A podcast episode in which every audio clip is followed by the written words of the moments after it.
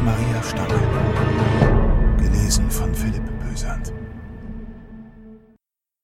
Es ist nicht mehr weit. Morgen um diese Zeit haben wir das Ziel erreicht. Kerster tippte auf das primitive Gekrakel in der oberen rechten Ecke der Karte. Ein Unwissender könnte die groben Zeichnungen für den Ausläufer eines Gebirges halten, doch die, die noch einen Funken Wissen über das Leben der alten Welt bewahrt haben, erkannten darin Häuser. Wir sind hier. Sein Finger fuhr über das geschundene Papier. Mit Leichtigkeit legte er die letzten Meilen auf der Karte zurück. Wir sollten dennoch hier ein Nachtlager aufschlagen. Wenn du das sagst. Drayton runzelte die Stirn. Kesters Blick verfinsterte sich. Hast du ein Problem, Kleiner? Nenn mich nicht Kleiner, sonst, sonst was. Kerster richtete sich zu seiner vollen Größe auf und blickte angriffslustig auf seinen Begleiter herab. Hört auf, euch zu streiten! Bonnie, das dritte und letzte Mitglied ihres Trupps, drängte sich zwischen die beiden jungen Männer. Hätte ich geahnt, dass ihr die ganze Zeit streitet, hätte ich jemand anderes mitgenommen. Ich frag mich nur, wer Kester zum Anführer erklärt hat. Drayton verschränkte die Arme. Ich bin. Ja, du bist der Älteste. Du wirst nicht müde, das zu erwähnen. Aber Bonnies Vater hat die Karte vom Händler erstanden. Und ich, Drayton tippte mit dem Finger auf die Brust, habe mich zu dieser Mission gemeldet.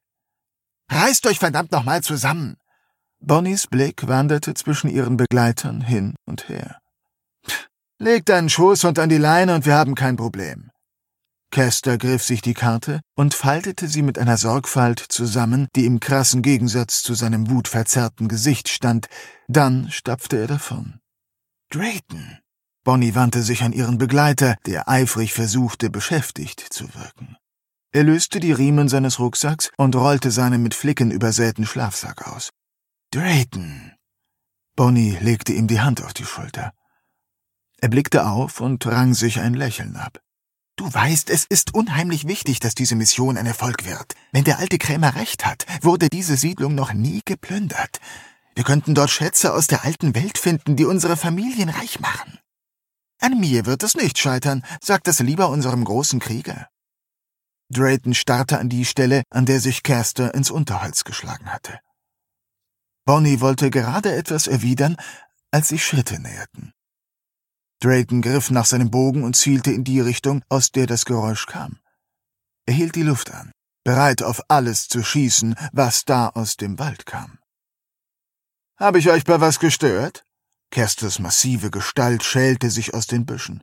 Er warf ein Bündel Reisig auf den Boden vor ihm. Drayton ließ den Bogen sinken. Hast du nicht. Schleich dich das nächste Mal nicht an wie eine dieser Bestien. Hast du etwa Angst? Keine hundert Meilen von hier ist ein kleiner Bach. Äh, Bonnie, du kannst mir helfen, unsere Wasservorräte aufzufüllen. Drayton, du kümmerst dich um das Feuer. Und sei so gut, erschieß uns nicht, wenn wir wiederkommen. Drayton schnaubte widerwillig, aber Bonnie zuliebe sparte er sich die Widerworte. Er wartete, bis die beiden verschwunden waren, dann machte er sich daran, seine Aufgabe zu erfüllen. Er schichtete das Reisig auf und zog ein Feuerzeug aus seiner Tasche. Das Silber der Hülle war über die Jahrhunderte abgegriffen und angelaufen. Kleine Vertiefungen waren das Letzte, was von den Beschlägen übrig geblieben war. Er wiegte es in seiner Hand hin und her und fragte sich, was wohl im Laufe der Zeit verloren gegangen war. Es musste einmal wunderschön gewesen sein. Nun, nach all den Jahren war es nur noch ein Schatten seiner selbst. Aber egal wie ramponiert es aussah, es funktionierte und somit war es sein wertvollster Besitz. Sicher könnte er es auf dem Markt gegen ein Schwein oder ein paar Hühner eintauschen, aber Drayton dachte nicht daran. Selbst im letzten Winter hatte er lieber gehungert, als dass er sich von diesem Relikt der alten Welt getrennt hätte. Bonnie hatte recht. Die Mission musste einfach ein Erfolg werden. Die Zeiten waren hart, und wenn ihre Familien weiter in Freiheit leben wollten, brauchten sie Geld. Die Karte war eine Investition in eine Zukunft voller Wohlstand, so hatte es der alte Krämer gesagt, bevor er mit einem Sack voll Geld und einem Huhn weitergezogen war. Hoffentlich lohnte sich der Aufwand. Wie oft waren in den letzten Jahren Karten aufgetaucht, immer mit dem Versprechen, dass darauf der Weg zum Reichtum eingezeichnet war.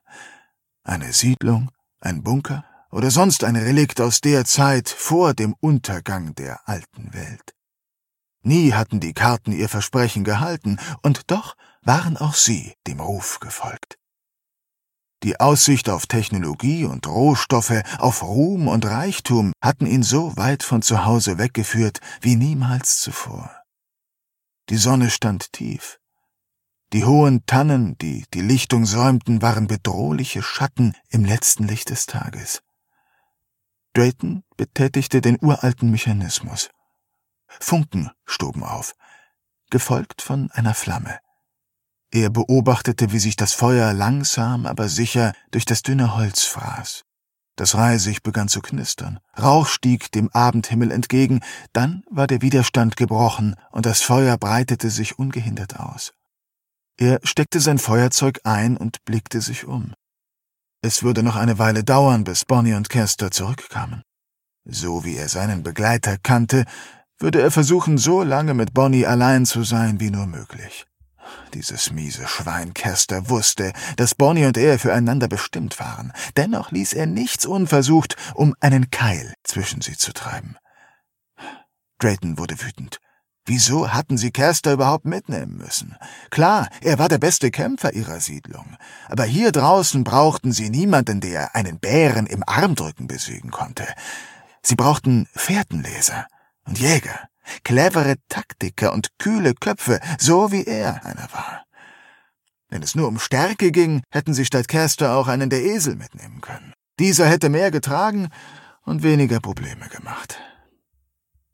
Drayton brach ein trockenes Stück Holz in der Mitte durch und legte es auf das Feuer. Er wollte gerade mit dem Kochen anfangen, als ihn das Knacken eines Astes zusammenfahren ließ. Bonnie? Kester? Seid ihr das? Er richtete sich auf und blickte sich um. Das ist nicht lustig. Drayton griff nach seinem Bogen und legte an. Die tief hängenden Äste eines Baumes wurden zur Seite gebogen, und Caster trat auf die Lichtung. Pack das Ding weg. Wen hast du erwartet? Infizierte? Caster lachte. Ach, diese Ammenmärchen sind der einzige Grund, warum du großer Held dabei bist. Drayton schnaubte abfällig. Das sind doch keine Ammenmärchen. Bonnie war nun auch auf die Lichtung getreten. Schon klar. Drayton winkte ab. Ich habe in der Schule auch aufgepasst. Die große Seuche, die Infizierten und der Untergang der Zivilisation, aber das ist fast 300 Jahre her. Selbst die alten Nahen kannte niemand mehr, der auch nur einen einzigen Infizierten gesehen oder bekämpft hat. Wenn wir uns vor etwas hüten müssen, dann sind das andere Schatzsucher. Wir wissen nicht, wie oft der Krämer die Karte verkauft hat. Da muss ich Drayton ausnahmsweise mal recht geben. Wenn uns jemand Ärger macht, sind das Menschen aus Fleisch und Blut. Deshalb sollten wir ab jetzt auch Wachen aufstellen. Drayton nickte. Bonnie brummte etwas, was man mit viel Fantasie als Zustimmung interpretieren konnte. Kurz darauf saßen die drei um das Feuer herum und löffelten wie jeden Abend ihren Getreideschleim. Die Mahlzeit war nicht lecker, aber sie war nahrhaft, machte satt und nahm wenig Platz im Rucksack ein. Nach dem Essen teilte Kerster die Wachen ein und Drayton musste sich widerwillig mit der Hundewache begnügen. Immerhin hatte Kerster so eine Möglichkeit, allein mit Bonnie am Lagerfeuer zu sitzen. Drayton machte es sich in seinem Schlafsack bequem und schloss die Augen. Er merkte erst jetzt, wie müde er war. Sie hatten in den letzten Tagen Dutzende von Meilen hinter sich gebracht, und dennoch lag der schwere Teil ihrer Reise noch vor ihnen. Drayton?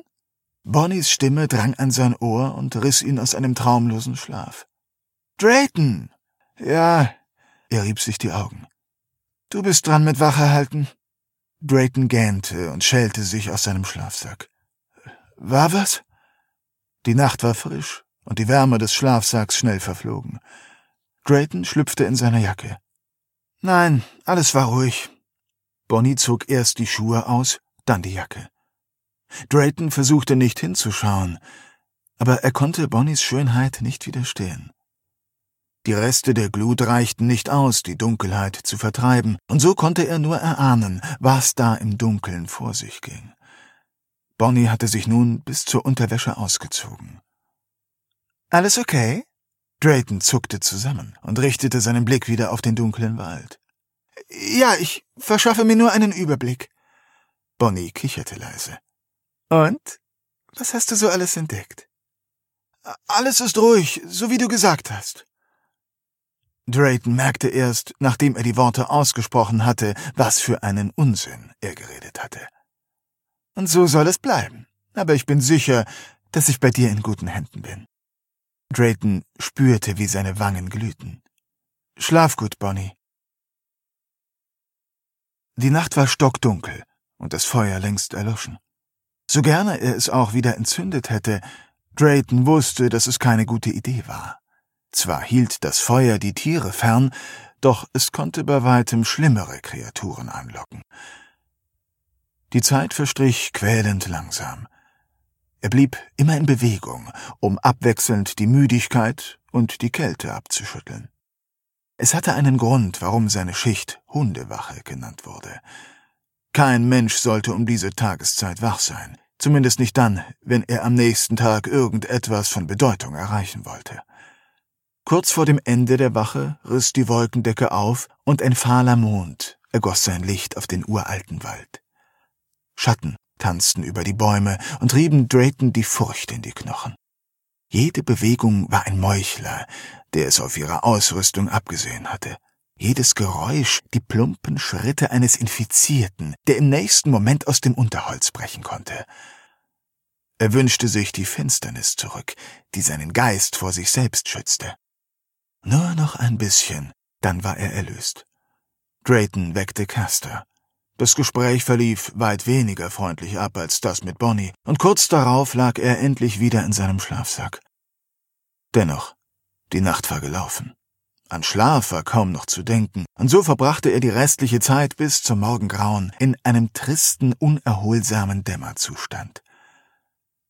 Drayton war froh, als sich die ersten Sonnenstrahlen den Weg zur Erde bahnten und den neuen Tag einläuteten.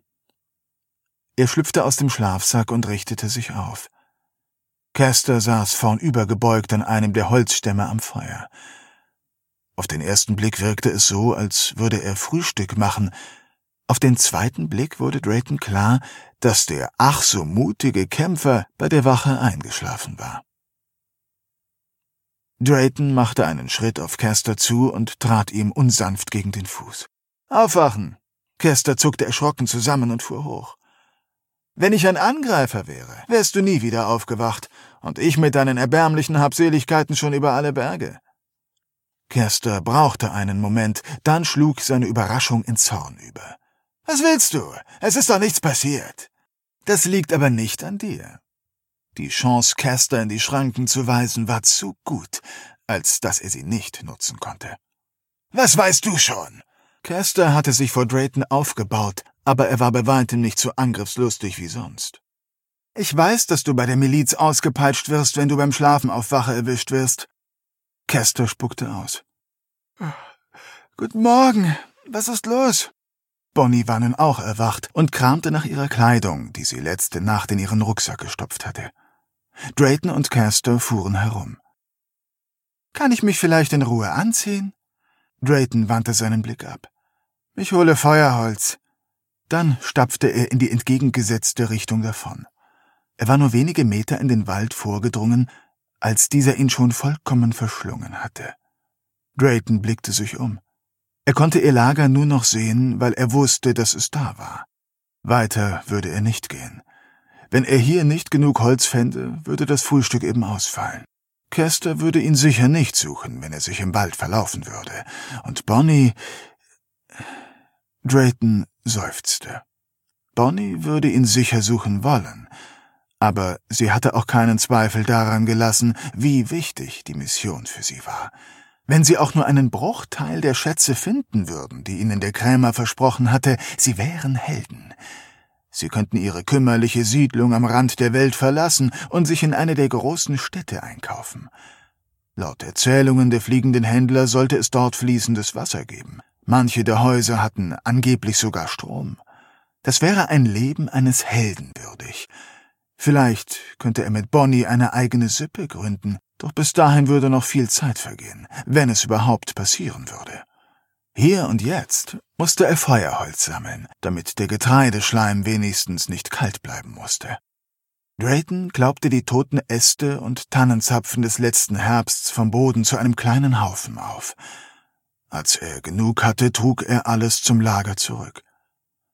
Es war eine weise Entscheidung gewesen, sich nicht zu weit von den anderen zu entfernen. Hier im Wald sah alles gleich aus, und hätte er die Orientierung verloren, er wollte gar nicht daran denken. Das sollte reichen, damit wir etwas Warmes essen können. Er warf seine gesammelten Werke neben der Feuerstelle auf den Boden. Danke. Bonnie schenkte ihm ein Lächeln.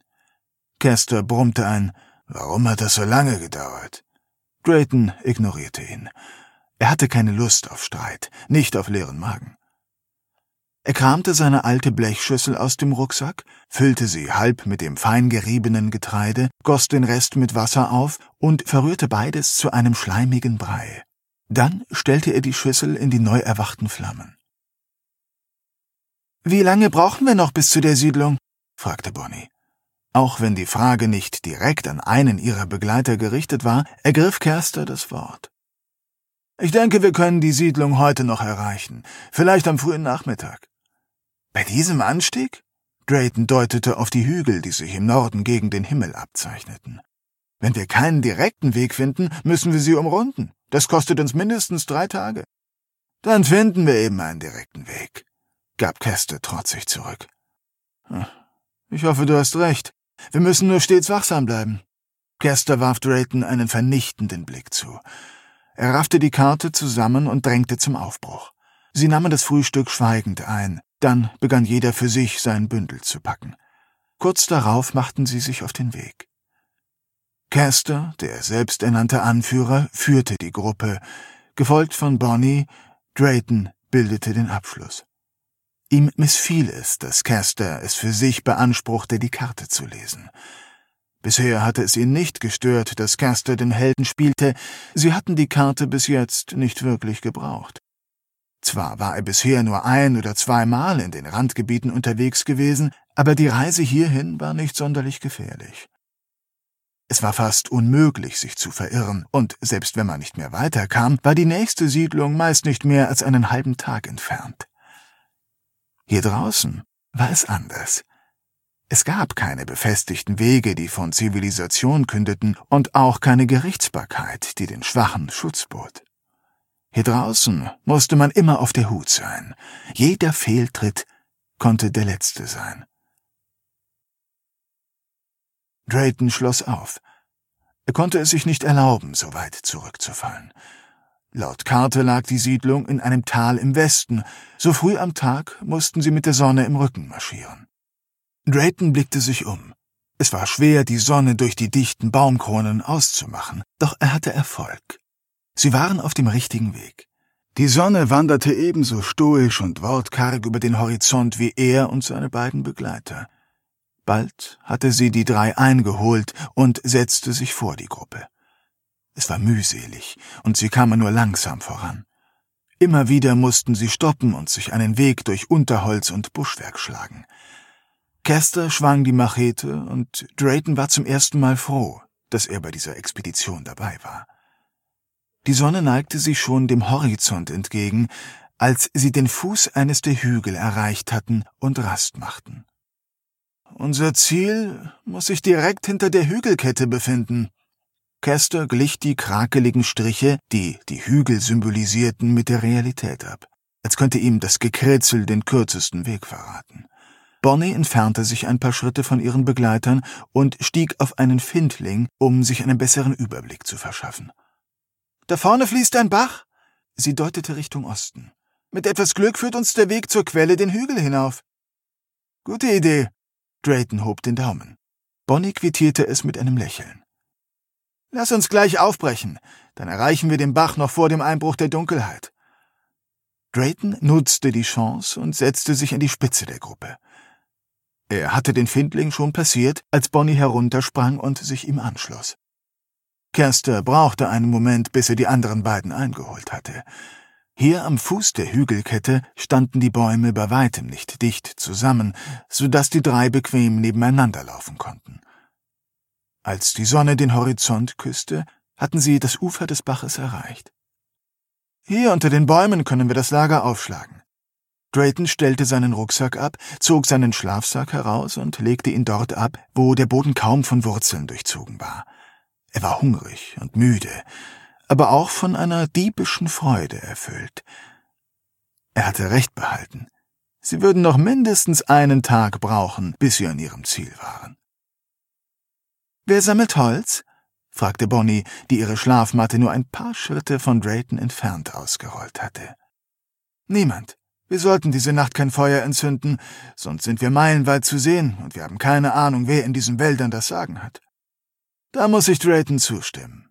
Als letzter hatte Kerster damit begonnen, seinen Schlafplatz einzurichten. Ich friere jetzt schon. Bonnie seufzte. Auch Drayton konnte nicht abstreiten, dass die Temperatur schnell gefallen war. Die Sonne war schon mehr als zur Hälfte hinter dem Horizont verschwunden, und ein kühler Wind wehte vom Hügel auf sie herab. Drayton erhob sich und ging zu Bonnie hinüber. Gib mir deine Flasche, dann fülle ich sie auf. Danke. Er lief zu dem Bach hinüber.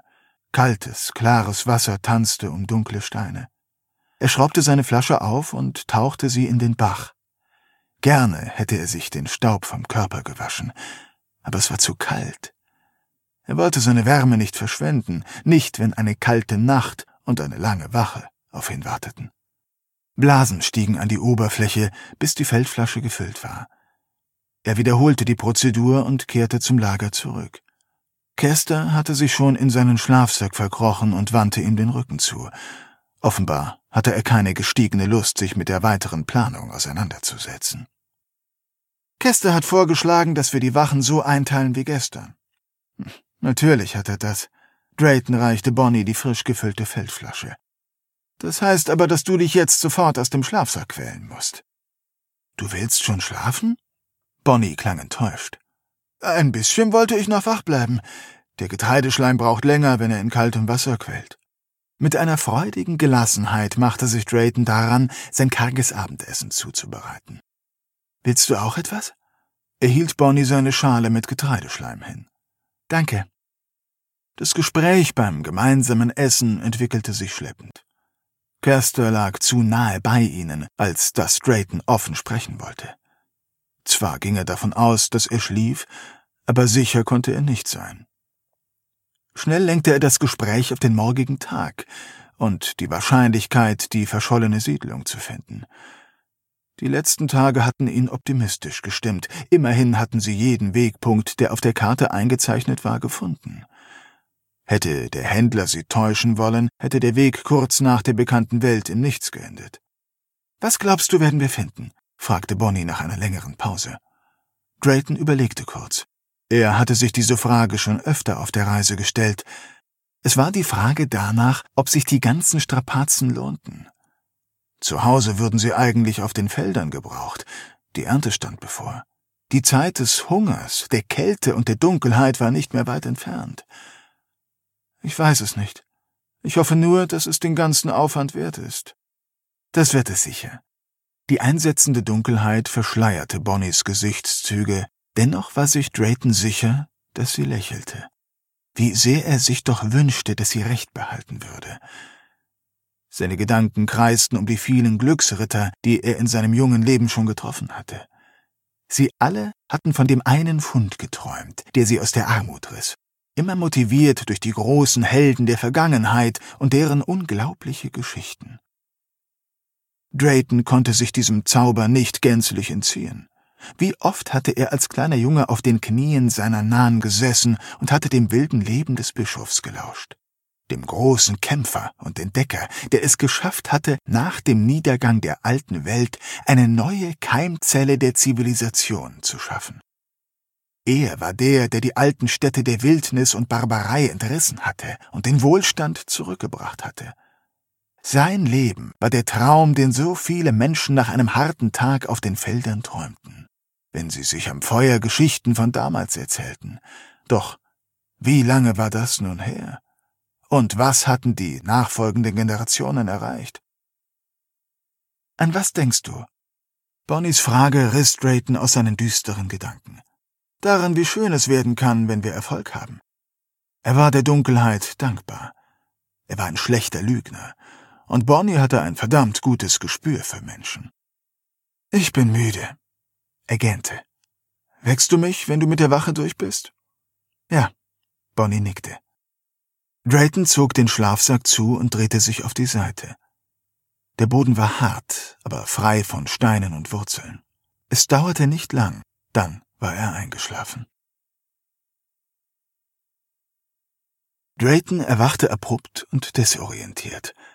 Er zuckte zusammen. Was war da über ihm? Panik ergriff ihn. Er konnte sich nicht bewegen. Psst. Bonnie presste ihm die Hand auf den Mund. Auf einen Schlag war er hellwach.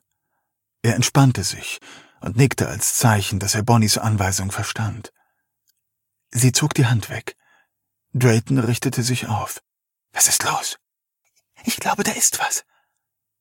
Bonnies Blick war stur auf die Schwärze des Waldes gerichtet.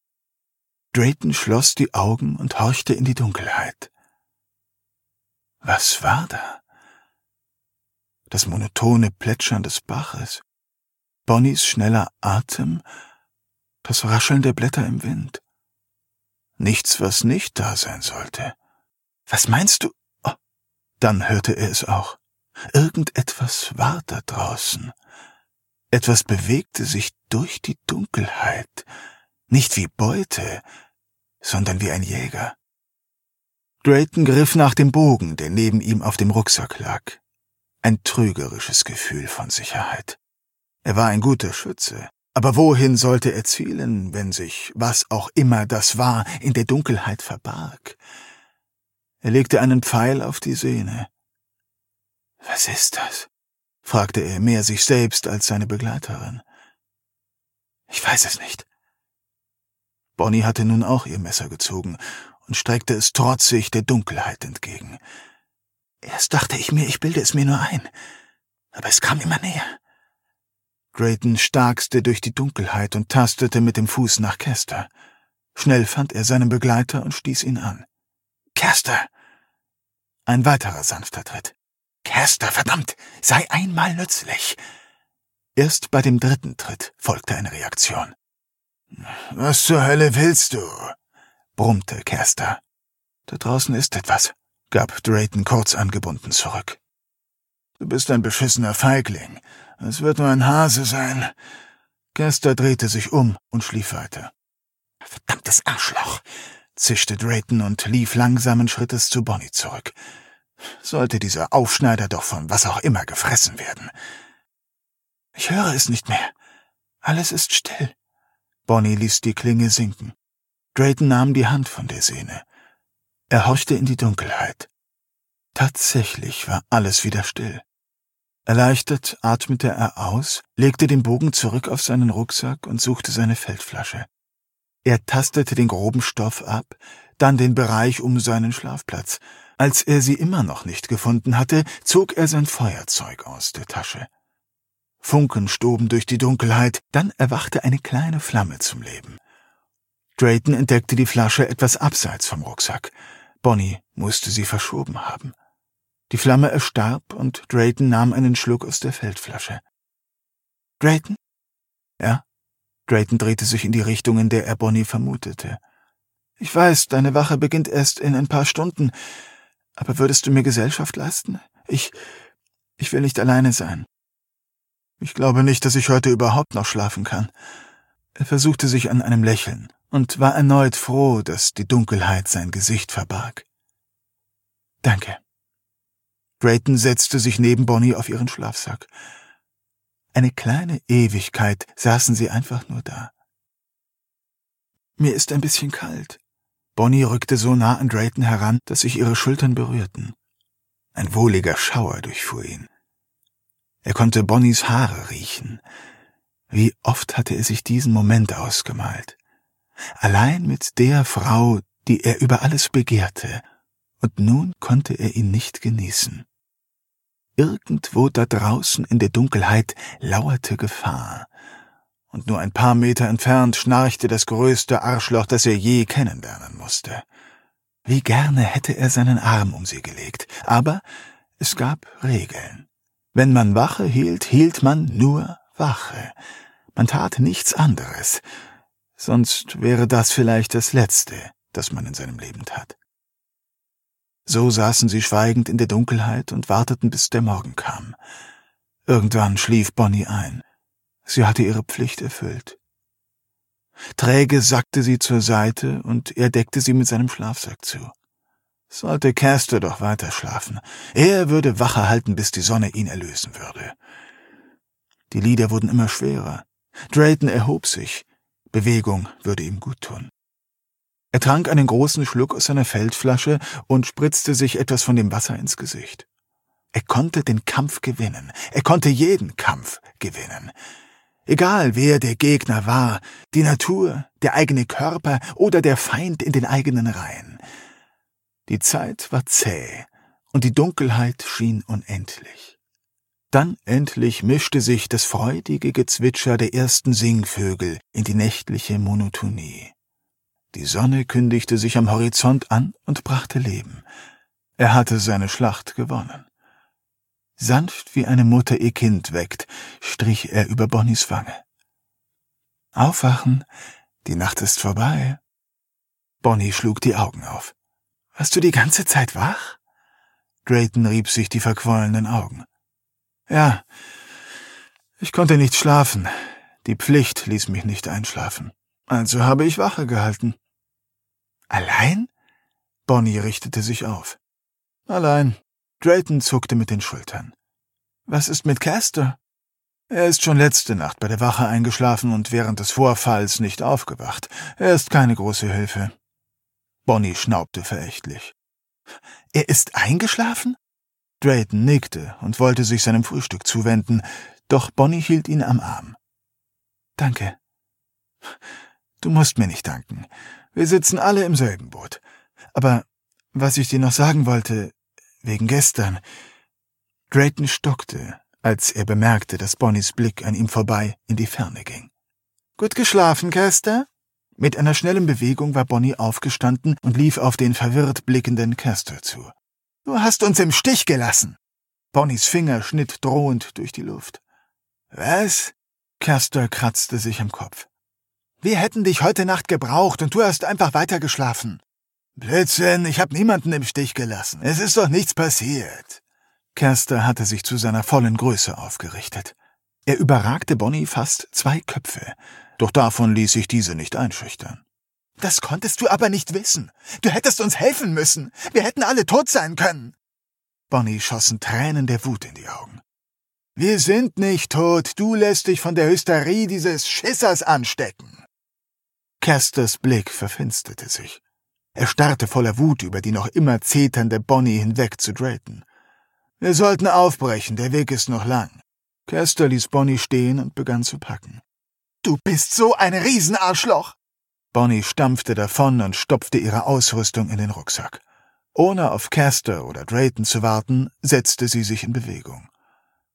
Der Weg führte am Ufer des Baches den Hügel hinauf. Drayton schloss schnell zu seiner Gefährtin auf, die ein beachtliches Tempo vorlegte. Er warf einen Blick zurück. Kester war knapp zwanzig Schritte hinter ihnen. Er legte es nicht darauf an, aufzuschließen. Die ersten Stunden ihres Weges verbrachten sie wortlos. Die seichte, grasbedeckte Hügelflanke stieg nun steiler an. Immer mehr Steine durchbrachen das Gras als Vorboten der kommenden Geröllfelder.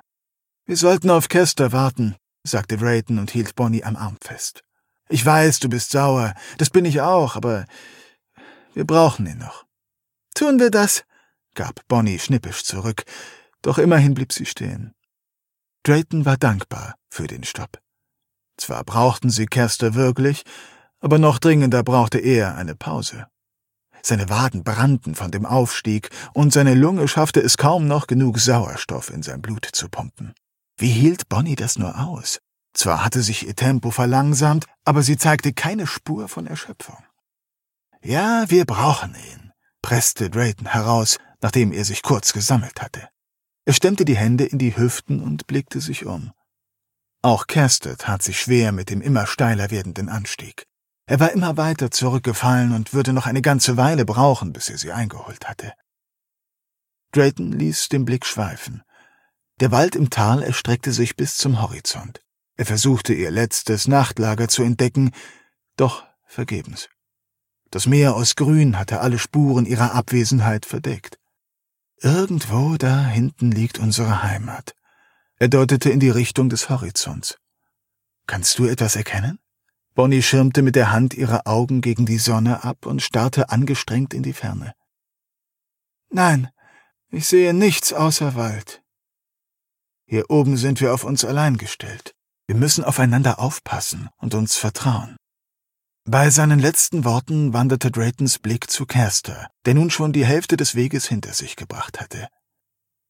Die Pause war kurz, aber erholsam.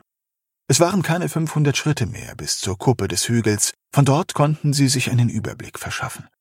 Wenn es diese Siedlung wirklich gab, waren die Chancen groß, dass sie sie von dort entdecken konnten. Mit jedem weiteren Schritt stieg die Anspannung. Draytons Gedanken kreisten wie wild, schwankten zwischen Angst und Hoffnung hin und her. Er hoffte auf das Beste und befürchtete das Schlimmste. Es ist nicht mehr weit, Bonnie keuchte. Die letzte Etappe der Reise brachte jeden von ihnen an die Grenzen, körperlich wie psychisch. Der Hügelkamm war nun zum Greifen nahe. Der Wunsch nach Klarheit brachte die Kraft zurück. Drayton setzte sich vor die schwächelnde Bonnie und kraxelte über eine halbhohe Steinformation. Ein angenehm kühler Wind ergriff ihn und trocknete den Schweiß. Er streckte Bonnie die Hand hin, die sie dankend ergriff. Mit einem Ruck war seine Gefährtin neben ihm. Sie hatten es geschafft. Das Ziel ihrer Reise musste irgendwo da unten im Tal liegen. Da war sich Drayton sicher. Er ließ den Blick schweifen, während Caster sich noch immer an dem Felsvorsprung abmühte. Siehst du schon etwas? Bonnie hatte sich neben ihn gestellt, die Augen voller Hoffnung. Nein, aber das muss nichts heißen. Alte Siedlungen sind oft überwuchert und auf den ersten Blick nicht zu erkennen. Vielleicht kann uns die Karte einen Hinweis geben. Drayton wandte sich Caster zu, der seit dem Streit beim Frühstück kein Wort mehr gesagt hatte. Was sagt die Karte, Caster? Wo soll die Siedlung liegen? Lass mich erst mal ankommen. Der Hühne schnaubte und stützte die Arme auf den Oberschenkeln ab. Mit einer provokanten Ruhe zog Kerste die Karte aus der Tasche und faltete sie auf. Laut Karte muss die Siedlung im Nordwesten sein. Zeig mal her. Bonnie griff sich die Karte und richtete sie in die entsprechende Richtung aus. Glaubst du mir nicht? Kersters Zorn war zurück, doch Bonnie reagierte nicht. Ihre Augen wechselten von der Karte in die Ferne und wieder zurück, ganz so, als würde sie einen markanten Wegpunkt suchen. Da ist nichts. Wut und Verzweiflung mischten sich in ihre Stimme. Das muss nichts heißen. Ich weiß, dass das nichts heißen muss. Bonnie hatte Tränen in den Augen. Drayton wusste nicht, was er sagen sollte, also schwieg er. Bonnie hatte keinen Hehl daraus gemacht, dass die Mission ihr wichtig war. Aber so? Du musst nicht weinen, Bonnie. Kerster war neben sie getreten und legte ihr einen Arm auf die Schulter. Du verstehst das nicht. Keiner von euch versteht das. Bonnie schlug Kersters Arm von ihrer Schulter. Wenn wir mit leeren Händen zurückkommen, müssen meine Eltern den Hof aufgeben. Wir haben Schulden. Die letzten Ernten waren miserabel. Die Äcker sind so gut wie tot. Das wird nicht passieren. Drayton fiel nichts Besseres ein, aber er wollte auch nicht nichts sagen. Ach ja? Und was willst du tun? Woher sollen wir das Geld bekommen, wenn wir nichts finden? Noch ist nicht aller Tage Abend. Kester deutete auf eine Stelle am Waldrand. Wenn mich nicht alles täuscht, sind das die Überreste eines Weges. Das. Bonnie rang nach Worten. Wo ein Weg ist, ist auch eine Siedlung. Du könntest recht haben. Noch ist nichts verloren. Bonnie fiel Caster um den Hals. Drayton spürte einen Stich im Herzen. Caster schloss seine massigen Arme um die zierliche Bonnie und drückte sie fest an sich. Drayton wandte seinen Blick ab. Er suchte nach dem Weg, der so viel Hoffnung gab, und er starrte. Hatte er das gerade richtig gesehen? Dort unten hatte sich etwas bewegt. Ein Schatten hatte sich an der Waldgrenze herumgetrieben und war so schnell verschwunden, dass er sich kein Bild machen konnte. Bonnie hatte sich in der Zwischenzeit von Caster gelöst und machte sich zum Abstieg bereit. Kommt mit! Sie stieß Drayton in die Seite. Da unten wartet Großes auf uns. Äh, ja, Großes. Drayton schüttelte die Gedanken ab, die noch einen Moment vorher durch seinen Kopf gewabelt waren. Die Wälder waren voll von wilden Tieren. Hirsche, Rehe, Bären. Die Jägersippen hatten schon oft große Kadaver aus dem Wald geschafft. Das da unten war kein Mensch gewesen. Zumindest in diesem Punkt war sich Drayton sicher. Bonnie war schon ein gutes Stück vorausgeeilt. Caster war nur kurz dahinter. Dort unten am Wald war alles ruhig. Drayton schulterte seinen Rucksack und begann mit dem Abstieg. Er hatte Mühe, Schritt zu halten. In weiten Bahnen näherten sie sich der Waldgrenze. Als die Sonne den Zenit erreicht hatte, waren sie am Ziel. Hier irgendwo muss es sein. Kester stocherte mit einem Stock auf dem Boden herum. Vom Hügel war es leicht zu entdecken. Hier unten verdeckt das Gras eine Menge. Am besten wir teilen uns auf. Warum sollten wir das tun? Drayton legte die Stirn in Falten. Dieser Weg, oder was auch immer du da gesehen hast, muss ein paar hundert Schritte in diese Richtung liegen. Am besten bilden wir eine Linie und laufen im Gleichschritt voran. Du darfst doch gerne deinen Stock benutzen, aber ich denke, ein scharfer Blick reicht. Das habe ich gemeint mit aufteilen. Mir ist klar, dass keiner von uns in eine andere Richtung laufen sollte. Kerster zerbrach den Stock und warf ihn in den Wald. Dann mal los. Es dauerte nicht lange, bis die Suche von Erfolg gekrönt war. Zwischen blanker Erde und geknicktem Gras waren flache Steine in den Boden eingelassen. Drayton ging in die Knie und strich über die raue Oberfläche. Das muss mal eine richtige Straße gewesen sein. Drayton wurde heiß und kalt. Bonnie hatte es gesagt. Großes wartete auf sie, und die stummen Zeugen der Vergangenheit waren erst die Vorboten. Am besten folgen wir dem Straßenverlauf. Er muss uns einfach zur Siedlung führen. Die Straße ist vollkommen überwuchert. Bonnie zerrte an einem der niedrig hängenden Äste. Mach dir mal keine Sorgen, ich bekomme das schon hin. Kester hob die Machete und mit einem einzigen Schlag hatte er den Ast sauber abgetrennt. Er stürzte zu Boden und verschwand im hohen Gras. Das ist unser Weg zum Ruhm! Bonnie strahlte, als sie sich durch die entstandene Lücke schob. Der Wald war dicht und urtümlich. Bis auf die Fragmente der Vergangenheit gab es keine Spuren von menschlicher Bewirtschaftung. Die Natur hatte die alte Straße aufgesprengt und so trieben asphaltgraue Schollen auf einem Meer aus Grün und Braun. Die Bäume waren über die Jahrhunderte immer näher zusammengerückt, als sei der Wald ein Körper im Heilungsprozess. Der Weg wurde schmaler, die Asphaltfragmente seltener. Tiefer hängende Äste verbargen den Himmel und zwangen sie immer wieder zu Pausen. Kester schwang seine Machete, doch brauchte er Stunde um Stunde mehr Schläge, um ihnen den Weg freizuräumen. Seine nackten Arme glänzten vor Schweiß, obwohl es hier im Wald empfindlich kalt war. Sollen wir eine Pause machen? Bonnie hielt Kerster ihre Feldflasche hin. Nein, ich muss nur kurz einen Schluck trinken. Kerster lehnte an einer majestätischen Eiche, die genau in der Mitte der zerstörten Straße stand. Wir kommen gut voran. Kester keuchte. Wir können die Siedlung vor Sonnenuntergang erreichen. Es bringt nichts, wenn wir hier irgendwo ein Lager aufschlagen. Drayton nickte. Kester hatte recht. Hier inmitten des dichten Waldes gab es kaum eine Fläche, die groß genug war, um einen Schlafsack auszulegen, geschweige denn um bequem zu liegen. Kester trank einen großen Schluck und wischte sich mit dem Handrücken über den Mund. Lasst uns weitergehen, oder habt ihr keine Kraft mehr? Er grinste dreckig und schlug mit der Machete weiter eine Bresche durch den Wald. Drayton wusste nicht, woher Castor die Sicherheit nahm, dass sie bis zum Einbruch der Dunkelheit irgendetwas gefunden hätten. Ja, da war diese Straße, auf deren Resten sie schon seit Stunden unterwegs waren, aber führte sie auch zu einer Siedlung? Er suchte die Sonne. Über ihnen spannte sich ein Dach aus uralten Ästen. Drayton brauchte einen Moment, um sich zu orientieren. Die Sonne war schon viel weiter gewandert, als er geglaubt hatte. Hier in der Stille des Waldes hatte er das Zeitgefühl verloren. Und wenn er ganz ehrlich mit sich war, auch die Orientierung. Ein kalter Schauer überzog ihn. Zum ersten Mal während dieser Reise fühlte er sich unwohl. Er war in eine Situation gekommen, wo der Erfolg und das Überleben nicht mehr von seinem Verstand, sondern von den Fähigkeiten eines anderen abhängig waren. Und leider war dieser jemand Castor. Drayton war sich nicht sicher, ob er sich im Fall der Fälle auf seinen Begleiter verlassen konnte. Verdammt, er war sich nicht einmal mehr sicher, ob er sich auf Bonnie verlassen konnte. Sie kämpfte für das Überleben ihrer Familie, und sie hatte klar gemacht, dass da hinten ist etwas. Ein letzter Schlag, ein kleiner Baum kippte zur Seite weg und gab die Sicht auf etwas frei, das menschlichen Ursprungs war. Das muss einmal ein Haus gewesen sein.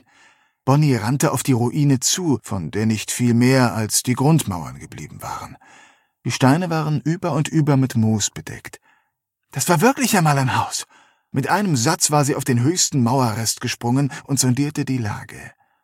Kester und Drayton folgten ihr auf dem Fuß. Die Grundfläche maß nur knapp zehn Schritte im Quadrat. Trotz einer ausführlichen Suche konnten sie nichts von Wert finden, dennoch hatte der Fund Hoffnung gebracht. Sie hatten die ersten Ausläufer der gefallenen Zivilisation erreicht. Es konnte nicht mehr weit sein, und es war auch noch ein paar Stunden hell. Sie konnten es schaffen. Mit neuer Kraft setzten sie die Reise fort. Die Bäume wurden lichter und sie kamen auch ohne Kestes Machete gut voran. Immer mehr Fragmente der alten Welt tauchten auf. Unförmige Eisenteile, die so verrostet waren, dass sie zerfielen, wenn man sie anfasste. Bunte Plastikfetzen, die aus dem Boden ragten wie giftige Blumen.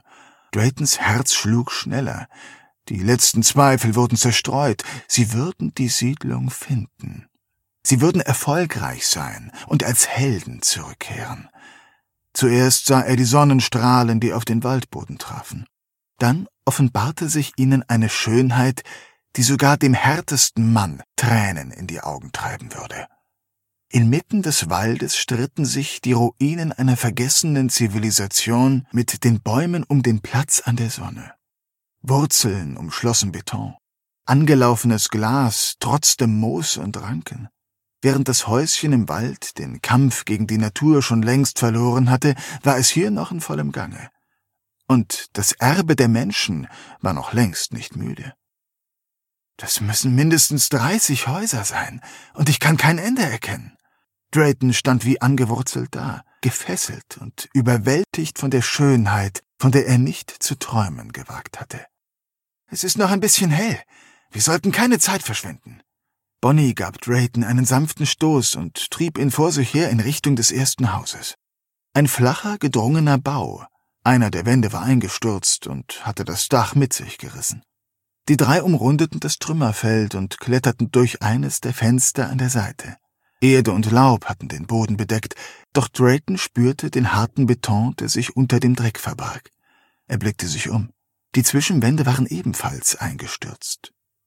Wind und Wetter hatten ihren Tribut gefordert, hier gab es nichts mehr zu holen. Er konnte sehen, dass auch Bonnie zu diesem Schluss gekommen war. Nur weil hier nichts mehr zu holen ist, heißt das nicht, dass die Siedlung schon einmal geplündert wurde. Wahrscheinlich hast du recht. Bonnie lächelte gequält. Drayton lief zu einem der Fenster auf der anderen Seite der Ruine und blickte hinaus. Grau in Grau standen die anderen Häuser da. Ein paar waren in einem ähnlich schlechten Zustand wie dieses, aber andere sahen aus, als könnte man sie sogar noch bewohnen. Siehst du, Bonnie? Wir haben noch eine ganze Menge vor uns. Vielleicht sollten wir uns als nächstes das Haus da drüben vornehmen. Drayton deutete auf eines der Häuser, aber Bonnie hatte ihren Blick schon abgewandt. Das Licht wird immer schlechter. Äh, wir sollten morgen weitersuchen, sagte Bonnie frustriert. Sie zog sich in eine der Ecken zurück und begann damit, ihr Lager aufzuschlagen. Wenig später brannte ein kleines Feuer zwischen ihnen und brachte eine längst vergessene Häuslichkeit zurück. Die Flammen tanzten und lange Schatten schlugen sich auf den grauen Wänden nieder. Drayton ließ seine Gedanken schweifen. Wer hatte hier gelebt? Was war mit den ehemaligen Bewohnern geschehen? Wurde die Siedlung aufgegeben, um an einen für das Überleben besser geeigneten Ort zu ziehen? Oder war sie in der Blutzeit an die Infizierten gefallen? Drayton hoffte letzteres. Wenn die Siedlung aufgegeben wurde, hatten die Bewohner sicher alles von Wert mitgenommen und ihre Reise würde trotz allem ein Schlag ins Wasser werden. Er atmete geräuschvoll aus. Alles okay? Bonnie blickte ihn besorgt an. Ja, ich bin nur erschöpft. Drayton wusste, dass Bonnie ihm nicht glaubte, aber er hatte keine Lust, seine Gedanken weiter auszuführen. Es war unnötig, weitere Zweifel zu streuen. Bisher waren alle Aussagen des Krämers wahr. Warum sollte das letzte Versprechen nicht auch wahr sein? Dunkle Gedanken schoben sich in seinem Kopf nach vorne. Es gab tausend Möglichkeiten, warum sie hier nichts von Wert finden konnten. Wie machen wir es mit den Wachen? fragte Drayton, in der Hoffnung, ein unverkrampftes Gespräch zu beginnen. Wir machen es wie im. Bonnie sprang auf. Hört ihr das? Drayton lauschte angespannt. Was soll das sein? Still, fuhr ihn Bonnie an. Da draußen bewegt sich irgendwas. Das bildest du dir nur ein. Kester hatte sich erhoben und klopfte sich den Staub von der Hose. Bonnie beachtete ihn nicht. Sie zog ihr Messer und schlich zu einem der Mauerdurchbrüche. Sie presste sich gegen die Wand und spähte in die einsetzende Dunkelheit. Irgendwo da draußen knackte ein Zweig. Bonnie hat recht. Da ist etwas. Drayton schaufelte mit bloßen Händen Dreck auf das Feuer und die Flammen erstarben. Was zur Hölle? Das bekommen wir doch nie wieder an. Halt dein verdammtes Maul. Drayton konnte nicht glauben, was er da hörte, aber die Worte kamen aus seinem Mund. Er griff sich seinen Bogen und bezog neben Bonnie Position. Da ist jemand im Wald. Es raschelt wie verrückt. In Bonnies Blick stand die Furcht. Drayton sah eine Bewegung und legte an, was immer da im Wald war. Es war kein Tier.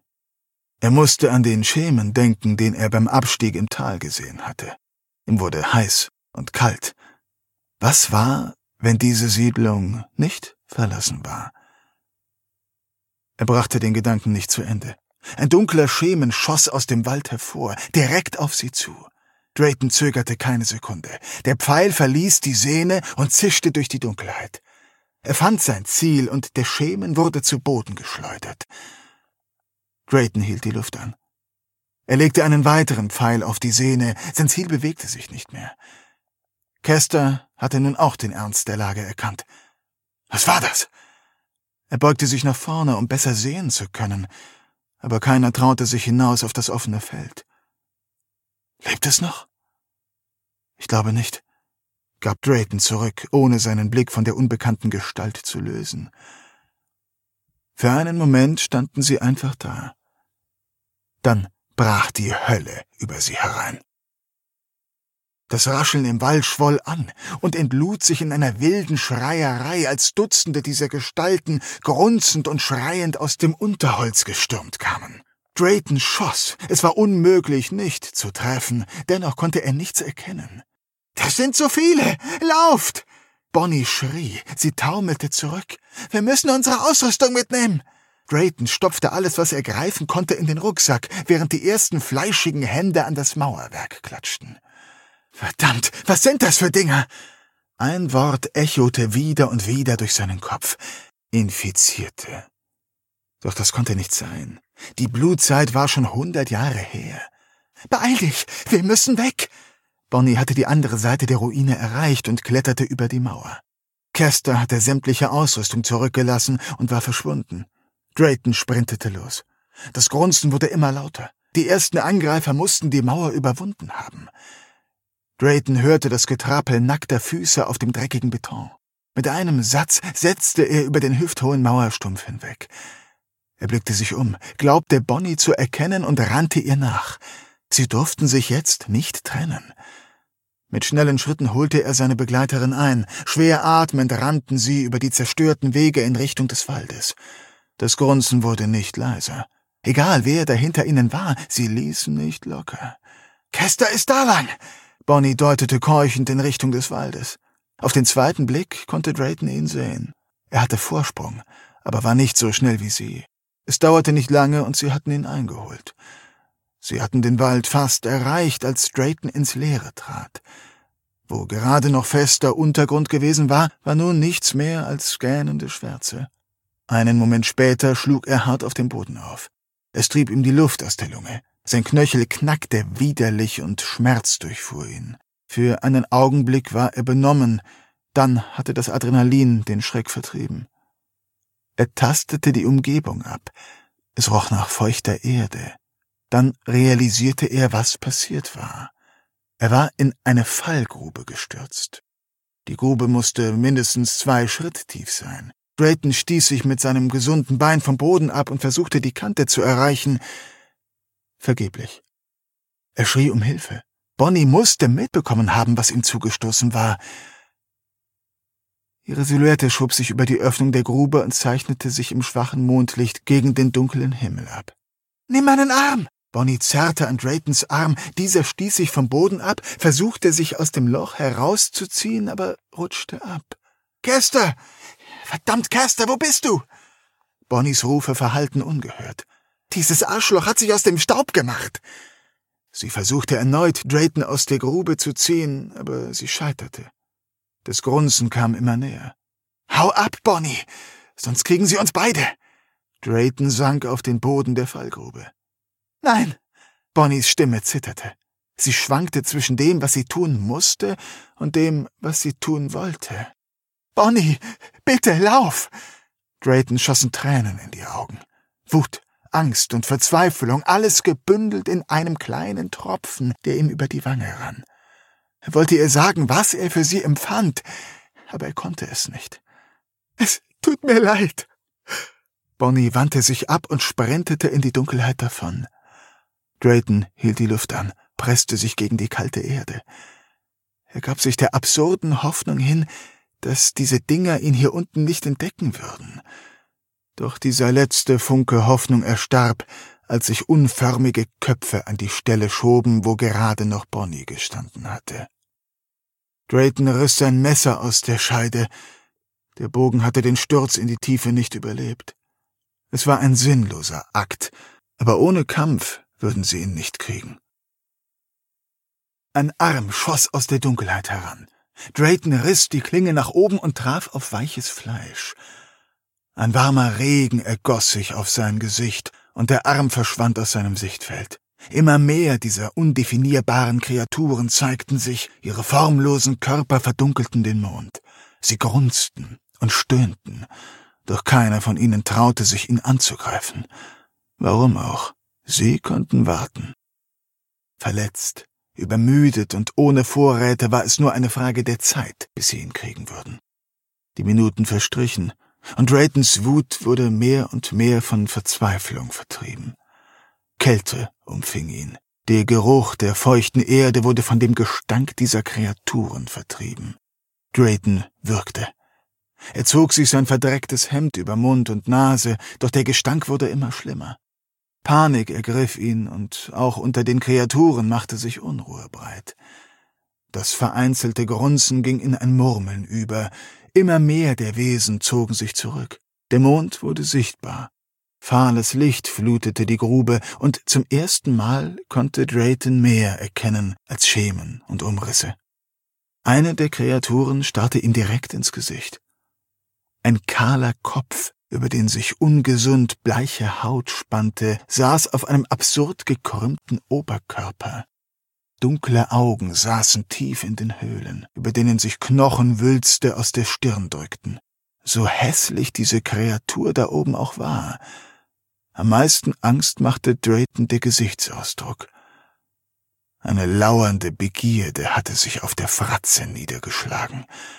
Eine wissende Häme blitzte mit dem widerlich verzerrten Lächeln auf, dann wandte sich das Wesen ab und verschwand.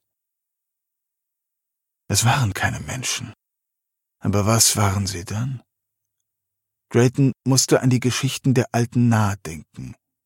Aus den Zeiten, als die Infizierten in wilden Horden über die Zivilisation hergefallen waren. Doch das alles war so lange her. Die Infizierten waren längst vernichtet, gefallen durch die Waffen der Menschen oder dahingerafft von der Seuche, die sie in sich getragen hatten. Das hatte er zumindest sein ganzes Leben lang geglaubt. Stille breitete sich aus. Er war allein. Wenn es auch nur die geringste Chance zur Flucht gab, dann war es diese. Drayton zog das Messer, dann wuchtete er sich hoch. Er stieg auf seinen Rucksack, um den Rand der Grube zu erreichen. Eine Hand krallte sich in die kalte Erde, die andere hielt den Griff des Messers fest umschlungen. Dieses Loch wird nicht mein Grab. Drayton drückte sich mit seinem gesunden Fuß vom Rucksack ab. Etwas darin knackte und brach. Mit letzter Kraft zog er sich aus dem Loch. Er schlug das Messer in die Erde und krallte sich im Gras fest. Seine Füße suchten Halt im Wurzelwerk, das aus der Erde herausragte, Schmerzen durchzuckten seinen Körper, aber er gab nicht auf. Zentimeter um Zentimeter wuchtete er seinen Körper über die Kante der Fallgrube in die Freiheit. Nur noch ein kleines bisschen, dann hatte er es geschafft. Schweiß stand auf seiner Stirn, sein Atem ging flach. Drayton drückte sich vom Boden hoch. Er kam mühsam auf die Beine. Jeder Schritt schmerzte. Er blickte sich um. Er konnte keiner dieser Kreaturen entdecken, fast so, als hätte er sich das alles nur eingebildet. Er fuhr sich mit der Hand über das Gesicht. Das Blut war getrocknet, bröckelte unter seinen Fingern ab und rieselte zu Boden. Sie waren da gewesen, und er hatte einen von ihnen verwundet. Aber wo waren sie nun hin? Hatte er sie in die Flucht geschlagen? Oder lauerten sie da draußen in der Dunkelheit? Drayton wollte um Hilfe rufen, nach Bonnie und Caster in der irrsinnigen Hoffnung, dass die beiden entkommen waren. Doch er schwieg. Es wäre Selbstmord. Selbst wenn diese Wesen seine Spur verloren hätten, würde er sie wieder auf sich aufmerksam machen. Drayton schleppte sich dem dunklen Wald entgegen. Dort konnte er sich irgendwo verstecken, konnte sich ausruhen und neue Kraft sammeln. Dann Drayton fuhr herum, als er im Augenwinkel eine Bewegung wahrnahm. Diese verdammten Schweine spielten mit ihm wie eine Katze mit der Maus. Sie würden ihn nicht entkommen lassen. Sie würden ihn verfolgen, und wenn die Müdigkeit ihn übermannte, würden sie ihn töten. Kommt her! Drayton streckte das Messer der Dunkelheit entgegen. Kommt her, wenn ihr euch traut! Seine Schreie verhallten. Einen Moment geschah nichts, dann kamen sie. Es waren viele, und sie waren schnell, huschten von Deckung zu Deckung, belauerten ihn wie Wölfe. Drayton hob die Klinge und humpelte einen Schritt auf sie zu. Sie fielen zurück, und trotzdem zog sich die Schlinge immer enger zu. Ein paar der Kreaturen hatten lange Stöcke, andere waren mit faustgroßen Steinen bewaffnet. Zwei der Kreaturen hoben drohend ihre Knüppel und stürmten auf Drayton zu. In einem letzten Aufbäumen warf er sich ihnen entgegen, doch noch bevor sie ihn erreicht hatten, traf ihn ein harter Schlag an der Schulter. Zwei weitere dieser Kreaturen hatten sich ihm von hinten genähert. Einer der Steine traf sein verletztes Bein und Drayton ging zu Boden. Er kämpfte sich wieder hoch, konnte den Hieb mit dem Stock jedoch nicht mehr abwehren. Der Knöppel traf ihn hart am Kopf, und er verlor das Bewusstsein. Drayton erwachte, gepeinigt von Schmerz und Gestank. Seine Augen waren verbunden, doch er konnte das widerliche Grunzen dieser Kreaturen hören. Der Geruch von verbranntem Fleisch stieg ihm in die Nase. Warum hatten sie ihn nicht einfach getötet? Er versuchte sich aufzurichten, doch er konnte sich nicht bewegen. Seine Hände und Füße waren von primitiven Seilen umschlungen. Er warf sich gegen die Fesseln, doch er hatte keine Kraft mehr. Hände umklammerten seine Beine, und Drayton schrie vor Schmerz. Er versuchte sich loszustrampeln, aber der Griff war zu stark. Er spürte immer mehr Hände, die ihn an den Flanken und unter den Achseln packten. Sie hoben ihn nach oben und setzten sich in Bewegung. Schwaches Licht fiel durch die Augenbinde, er musste die ganze Nacht bewusstlos gewesen sein. Drayton klemmte die Augenbinde zwischen Schulter und Gesicht ein und verschob sie so weit, dass er endlich etwas sehen konnte. Verstohlen blickte er sich um. Drei der Kreaturen trugen ihn einen Trampelpfad entlang. Zwei weitere wühlten mit bloßen Händen in einem schäbigen Haufen Glut herum, doch sie schafften es nicht, das Feuer zu entfachen. Sie holten verdreckte Fleischbrocken aus dem Sand und der Asche und warfen sie auf einen kleinen Haufen daneben. Drayton drehte seinen Kopf, um die beiden Kreaturen nicht aus den Augen zu verlieren. Doch mit jedem Schritt entfernten sich seine Träger. Schließlich waren sie aus seinem Blickfeld verschwunden. Hatten diese Monster Bonnie getötet? Oder Caster? Und nun labten sie sich an ihrem Fleisch? Drayton wurde übel. Er würgte, sein Geist wollte diesem Wahnsinn entfliehen, sehnte sich nach der Dunkelheit der Ohnmacht. Sein Körper hatte kaum noch die Kraft, bei Bewusstsein zu bleiben. Er begann zu zittern.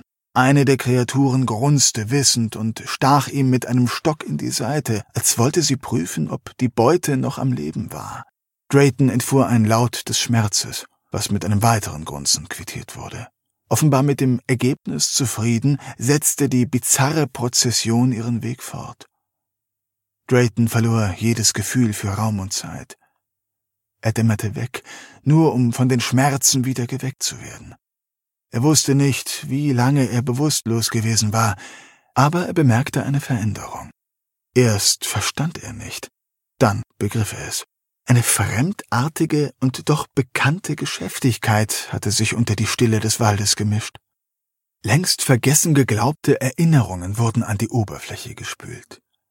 Das erste Mal, als sein Vater ihn zum Markt mitgenommen hatte, die fliegenden Händler in ihren bunten Kleidern, die vielen Waren, die er noch nie zuvor gesehen hatte. Er hatte den Markt geliebt, das Neue, das Unbekannte, das Schöne. Doch hier im Wald gab es nichts Schönes mehr für ihn. Hier gab es nur den Tod. Alles, was er wollte, war, dass es schnell vorüber war. Nun fielen auch seine Träger in den Chor des Murmelns und Grunzens ein. Drayton öffnete die Augen. Er versuchte erneut, die Augenbinder abzustreifen, er hatte Angst vor dem, was ihn erwartete, doch noch mehr Angst hatte er vor der Unwissenheit. Er schaffte es mit einiger Mühe. Die Binde rutschte über die Nase, und zum ersten Mal sah er seine Peiniger von Angesicht zu Angesicht. Derselbe gebeugte Gang, dieselben hässlichen, bleichen Köpfe mit der unnatürlich hellen Haut. Aber es war nicht das Aussehen dieser Monster, das seine Aufmerksamkeit fesselte, es war der Ort, an den sie ihn gebracht hatten. Vor einer massiven Felswand zeichnete sich eine Reihe von windschiefen Hütten ab. Es war nicht mehr als mit Fellen bespannte Holz- und Knochenkonstruktionen. Immer mehr der primitiven Behausungen kamen in Sicht. Das war nicht das Zwischenlager von ein paar Jägern, das war eine richtige Siedlung. Eine bleiche Kreatur saß vor einer Hütte in der Sonne und säugte ein Baby. Als sie die Ankömmlinge bemerkte, zog sie sich zurück. Immer mehr bleiche Gesichter lugten zwischen Fellen und Knochen hervor. Sie begutachteten Drayton mit einer Mischung aus Furcht und Neugier. Die Reise endete erst, als sie die größte der Hütten erreicht hatten. Drayton landete unsanft auf dem Boden. Einer der Träger schlug das Fell vor dem Eingang zur Seite und verschwand im Inneren. Es dauerte nicht lange, bis er wieder herauskam. Er gab den anderen ein Zeichen, und diese packten ihre Beute an den Beinen und zogen ihn in die Hütte. Schwarzes Licht fiel durch die Spalte der Felle und offenbarte Drayton einen Blick, der sein Herz höher schlagen ließ. Das Zelt war über und über mit Relikten der alten Welt gefüllt. Noch nie in seinem Leben hatte er so viel davon an einem Ort gesehen. Ein paar der Geräte kannte Drayton, manche hatte er noch nie gesehen. Mit dem Inhalt dieses Zelts könnte er sich in die höchsten Kreise jeder bekannten Stadt einkaufen. Ein grausames Schicksal. Er hatte den Ort erreicht, von dem er immer geträumt hatte, nicht als Held, sondern als Gefangener. Drayton wurde auf die Knie gezwungen. Mit einem kräftigen Ruck wurden die Fesseln durchtrennt. Er rieb sich die schmerzenden Handgelenke.